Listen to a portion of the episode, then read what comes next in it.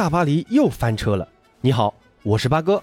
今天凌晨法甲第二十五轮继续进行，大巴黎客场挑战南特，结果上半场就让南特连进三球。下半场刚开场，梅西送上精妙的斜传，助攻内马尔打入一球。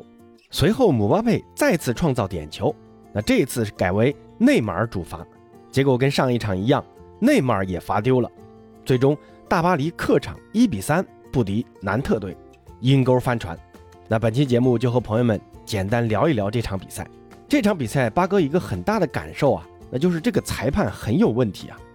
巴黎的球员本场比赛可以说受到了主队的各种招呼，肘击、踢脚、踩踏，这些小动作那是不断，但裁判似乎都可以选择视而不见，反而巴黎的一些稍大的动作，立刻就会受到裁判的惩罚。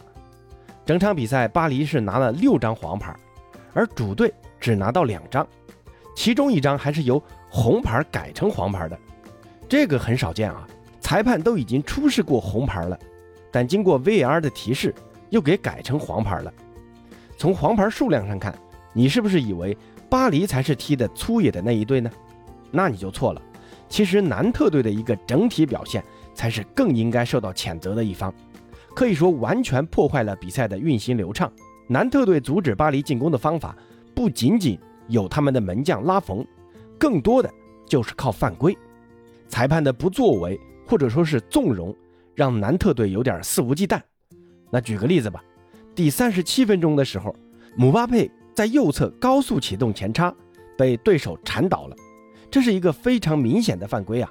但裁判没有理会，结果维拉蒂上前去理论。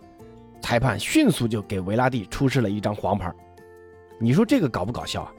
这幸亏姆巴佩的脚踝没啥事儿，不然真的是赔了夫人又折兵啊！那最终南特也收获了一场丑陋的胜利。梅西在比赛中也多次被对手侵犯，很多人说法甲比赛很脏啊，看了这场比赛才知道，没有最脏，只有更脏。巴黎这场比赛的输球固然有其他因素的影响，但裁判因素。才是最主要的。那希望在今后的比赛中，法甲官方在裁判的执法上要更加的规范才行。那巴黎输球的第二个因素就在于不珍惜机会。这场比赛，巴黎其实创造了很多次的好机会啊，最典型的就是内马尔点球再次不进，还有一次单刀不进。其次呢，姆巴佩也有两次绝佳机会没有打进。第十九分钟。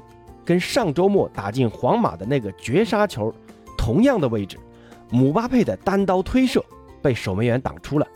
第二十五分钟呢，梅西在禁区右侧斜塞到门前，几乎是把球送到空门了。结果格耶的推射打得太正，又没啥力度，被拉冯给轻易封堵住了。那但凡这些好机会，巴黎能把握住一两次，那也不至于输球。本赛季巴黎在联赛的机会把握能力啊一直不够，可能觉得联赛没啥挑战，球员们踢的都很随意，在投入度上都不是很够，也就造成在机会形成时的注意力的不够集中的情况。有的时候啊，创造机会太多了就不懂得珍惜。那这次的失利也是一次教训，幸亏如今领先的比较多啊。那还有一个原因就是南特队的这个门将拉冯。本场表现实在是太好了。刚才说了，巴黎创造了很多机会，但这些机会既有巴黎球员的肆意浪费，也有拉冯的神奇发挥。格耶的那次射门，内马尔的那次单刀，姆巴佩的半单刀，全都是拉冯卡住位置，封堵掉了。拉冯也凭借本场比赛的神级表现，获得本场比赛的 MVP。拉冯今年才二十三岁，属于非常年轻的门将，身高呢有一米九六。去年刚从佛罗伦萨以七百五十万欧元给买过来的，他本身也是法国人，而且非常善于扑点球啊。根据法甲联赛的一个统计，法甲所有球队最近四次被扑出的点球中，就有三次是拉冯扑出来的。现在听说巴萨已经关注了这名二十三岁的法国门将，目前特尔施特根的状态似乎有了下滑的趋势，巴萨也需要在门将位置。寻找一个合适的竞争者。这场比赛看得出拉冯的反应速度是非常快的，同时还有非常强的侧扑能力，但出球能力呢，还是需要锻炼一下。能否具备一脚出球的能力，是巴萨主力门将的一个基本技能啊，不能只会开大脚。那最后再来说一说梅西的一个表现。这场梅西的一个发挥，我感觉相较上一场打皇马的比赛是有了起色的。本场比赛呢，重新回到右路，主要任务也变成了进攻，不像上一场那样回撤过深参与组织。本场比赛呢，也送上了一次助攻，也传出不少好球。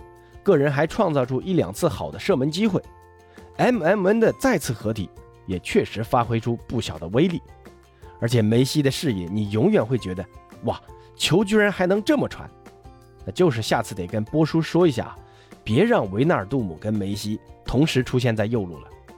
这场比赛，维纳尔杜姆不仅挤占梅西的空间，还极度缺乏配合意识，传球还总喜欢往回传，最后呢还送了一个点球。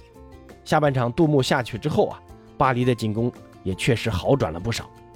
现在梅西不知不觉在法甲助攻榜上攀升到了第二的位置，有八次助攻，落后帕耶、克罗斯和姆巴佩的九次助攻。相信如今的梅西在熟悉了个人定位之后，更多在组织进攻上发挥个人特点。这法甲助攻榜的老大，迟早是梅西的了。好，关于这场比赛裁判的一个判罚。和巴黎以及梅西的一个表现，大家有什么想说的，可以在评论区告诉我。咱们下期再见。